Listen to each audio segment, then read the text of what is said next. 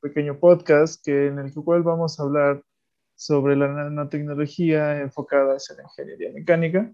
En este día nos tenemos eh, como invitados a estudiantes de la Facultad de Energía Mecánica de la Escuela Politécnica Nacional. estos son Melanie Dibujés, Nicky Quevedo y Oscar Aldaz. Eh, comenzaremos con Melanie. Melanie, ¿qué nos puedes contar sobre la nanotecnología, estos, los nanomateriales, las nanopartículas? ¿Qué es todo esto? ¿Qué implica? ¿Qué aplicaciones tiene? Bien, un nanomaterial es un material cualquiera con propiedades morfológicas más pequeñas que un micrómetro, en al menos una dimensión. En alguna de sus dimensiones, sea alto, largo o ancho, es realmente pequeño, entre una milésima de milímetro y 0,2 nanómetros. Además, la nanotecnología es el campo de ciencias aplicadas dedicado al control y manipulación de nanomateriales y nanopartículas.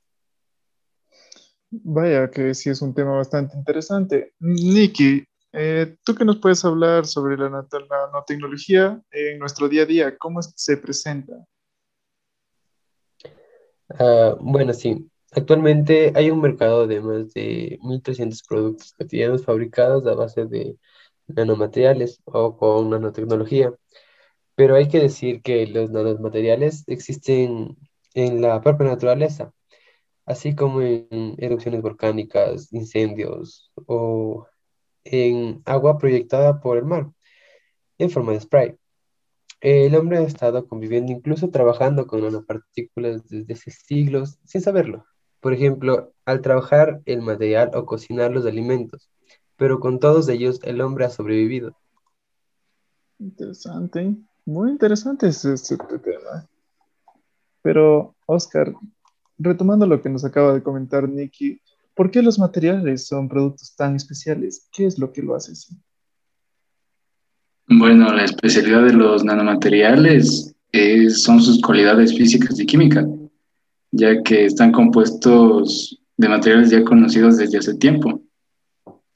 Esto ha potenciado sus características, lo que les aporta una reestructuración a nivel molecular, con lo cual se puede modificar materiales en la nanoescala, que por ejemplo permite eh, que un bote de pintura se le dé una imprimación a todo un avión y que éste pueda repeler la suciedad de forma de que eh, apenas haya que limpiarlo. O por ejemplo que una lámina de plástico se convierta en la protección definitiva para tu celular. Y estas y otras características hacen de los nanomateriales algo novedoso. Definitivamente son unos productos únicos, bastante especiales. Eh, pero Melanie, ¿podrías comentarnos qué aplicaciones tiene la nanotecnología en relación a la ingeniería mecánica? Que ha sido es el tema principal de esta pequeña conversatorio. Bien, dentro de la ingeniería mecánica y en general dentro del mundo moderno, las aplicaciones de estas nuevas ciencias son muy variadas. Dentro de la mecánica de materiales, uno de los grandes avances que se ha logrado es la creación del bucket paper. Este material es creado a base de nanotubos de carbono comprimidos, que permiten al mismo ser más ligeros y a su vez altamente resistivos. Eh, se dice que dicho material tiene una resistencia mayor a la de un diamante, a pesar de que las fibras CNT que lo componen son sumamente delgadas. Eh, esto permite, por ejemplo, eh, desarrollar carrocerías de autos o aviones con menos peso, que sean resistentes a impactos fuertes y que generen un ahorro en el uso de combustibles debido a su mismo peso. Vaya, tiene bastantes usos prácticos dentro de esta carrera. Eh, y Nikki, ¿podrías agregar algo a lo que Melanie nos acaba de decir? Claro que sí, hay que tener en cuenta que la nanotecnología es un nuevo campo en la ciencia, la cual nos permite desarrollar nuevas tecnologías, eh, así que hacen que se facilite al mundo. Por lo cual me gustaría indicar varios ejemplos de aplicaciones en diferentes industrias.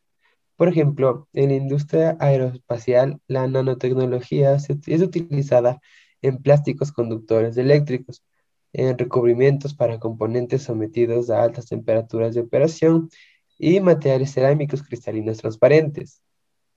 En cuanto a la industria metalmecánica y bienes de equipo, que están directamente vinculadas con el ámbito ingenieril. Es aplicada en tratamientos superficiales de piezas metálicas sometidas a desgaste, como en materiales de antifricción o también con alta dureza para herramientas de corte o nanofiltración. Perfecto, muchas gracias. Bueno, esto sería todo por el día de hoy en este corto podcast en el que nos hemos tenido a estos invitados tan ilustres. Eh, agradeciéndole a cada uno de ustedes, muchachos, por su colaboración y su aporte hacia este tema y es tan interesante como es el de la nanotecnología. Eh, además, a todos nuestros oyentes, les invito a que se den una vuelta por nuestras redes sociales y por nuestro blog, eh, Nanotecnología Aplicada en Ingeniería Mecánica, para que se informen más y busquen más información de temas que están interesados. Y nada más, nos veremos en otra ocasión.